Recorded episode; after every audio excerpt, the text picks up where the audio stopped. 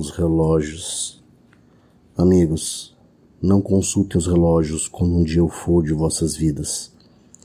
Em seus fúteis problemas tão perdidos que até parecem mais uns necrológicos. Porque o tempo é uma invenção da morte. Não o conhece a vida, a verdadeira, em que basta um momento de poesia para nos dar a eternidade inteira. Inteira sim, porque essa vida eterna somente por si mesma é dividida, não cabe a cada qual uma porção.